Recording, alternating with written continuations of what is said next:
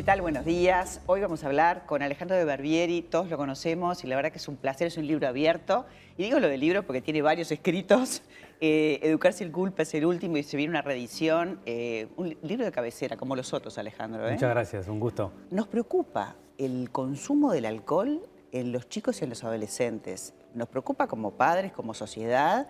Este, y bueno, y es un tema de que me parece que no nos vamos a cansar de hablar, ¿verdad? Hay que hablar porque es la mejor manera de, prevenir, ¿no? Estar, eh, primero que es cuidar a nuestros hijos, este, cuidar de que, como siempre decimos, no hay consumo sin riesgo antes de los 18, 19 o 20 años, ¿no?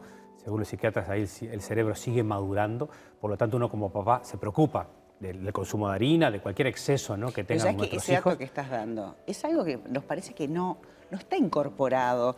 No, no entendimos todavía eso, ¿no? Esto es muy importante, Mary, porque tiene que ver con la neuroplasticidad que tanto se habla. ¿no? Entonces el cerebro tiene esa plasticidad. Por lo tanto, en estas edades yo como papá y mamá soy responsable de la alimentación, de la música, también de mi, actitud, si yo consumo o no, si soy agresivo o agresiva, si estoy enojado o no. Todo lo que pasa en casa del ambioma influye.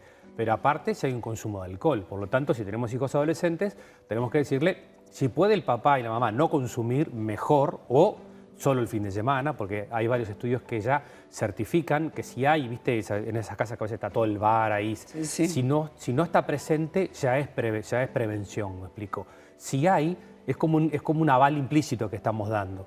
Si aparte a veces intervenimos, porque a veces algún papá puede pensar, bueno, pero mejor que consuma en casa, así cuando sale. Entonces ahí sin querer estoy dando un aval implícito de que se puede consumir, aparte el chico ya va a ir tomado, entre comillas, un poquito antes, entonces después sigue tomando, toma en la casa, toma Hacen después. lo que le llaman la previa a los chicos. Claro, entonces ahí hay un riesgo, entonces es muy importante este, poder este, moldear el cerebro, poder proteger el cerebro para que queden huellas cero lo más posible, cosa que después, si a los 19, a los 20, a los 21, sea marihuana o sea alcohol, va a consumir, hay menos riesgo de que tenga un consumo problemático. Eh, una investigación que salió hace poco cuenta que en sexto de escuela la mitad de los varones ya consumieron alcohol, sexto de escuela, estamos hablando de 11, 12 años. El promedio de la Junta Nacional de Drogas, que salió hace poco, es 12,8, el promedio de inicio. Entonces, eso quiere decir dónde están los padres. y bueno, estamos distraídos. a partir de los 9 años yo leía, 9, 10, 11, 2. Puede haber, puede haber registros, pero el promedio es 12,8. Entonces estamos hablando de un chiquilín de sexto escuela, primero liceo.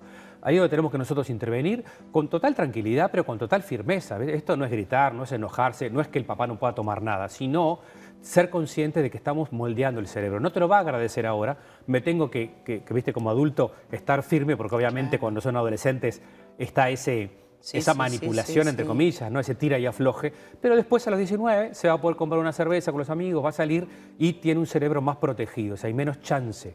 Y, y aclarar, Mary, no todo, no todo el que consume es adicto, eso también hay que, van a influir otros factores. Pero si pasa los 19, empezó a los 12, ¿no?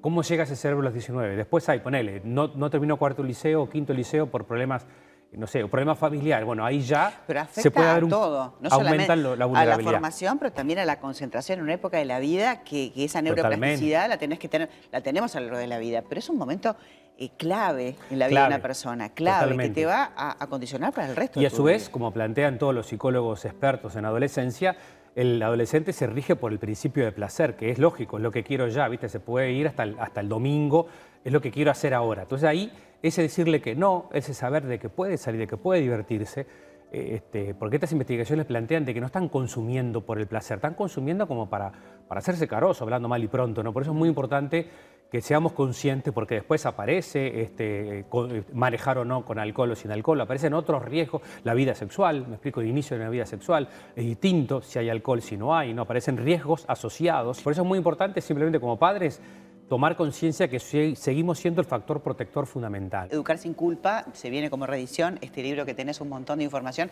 Hay una página web que yo visité que está muy linda, te felicito porque hay un montón de, de tips que son los que a veces te ayudan a, enderezar el camino. Sí, ahí pueden encontrar en la página, hay mucho material, hay podcast, hay videos, este, y están los libros también. Alejandro, para nosotros realmente es un placer tenerte, sos un libro abierto y, siempre para hablar de cosas que tienen que ver con el buen vivir de nuestra sociedad, de nuestros hijos y de los padres también. Muchas gracias, a las órdenes.